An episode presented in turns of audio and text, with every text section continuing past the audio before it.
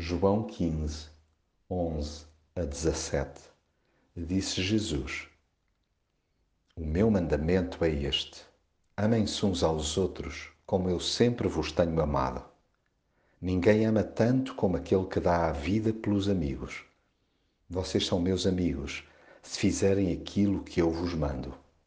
Recomendo-vos isto: amem-se uns aos outros. Jesus não deseja que vivamos taciturnos, porque Ele mesmo é a alegria em pessoa. Não que espere ver-nos a rir a toda a hora ou num regime fantasiado de satisfação.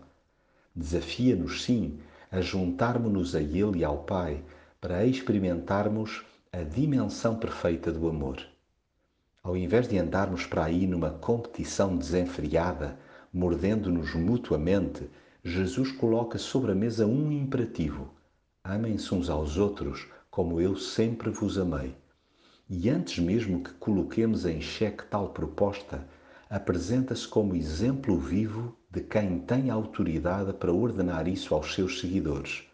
Não há maior amor do que dar a vida por aqueles a quem se ama.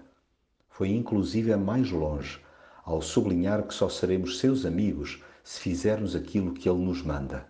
Sim, somos convidados para uma intimidade completa com Deus, entranhando aquilo que Jesus nos deu a conhecer sobre o Pai, mas há que expressá-la na forma como nos relacionamos fraternalmente.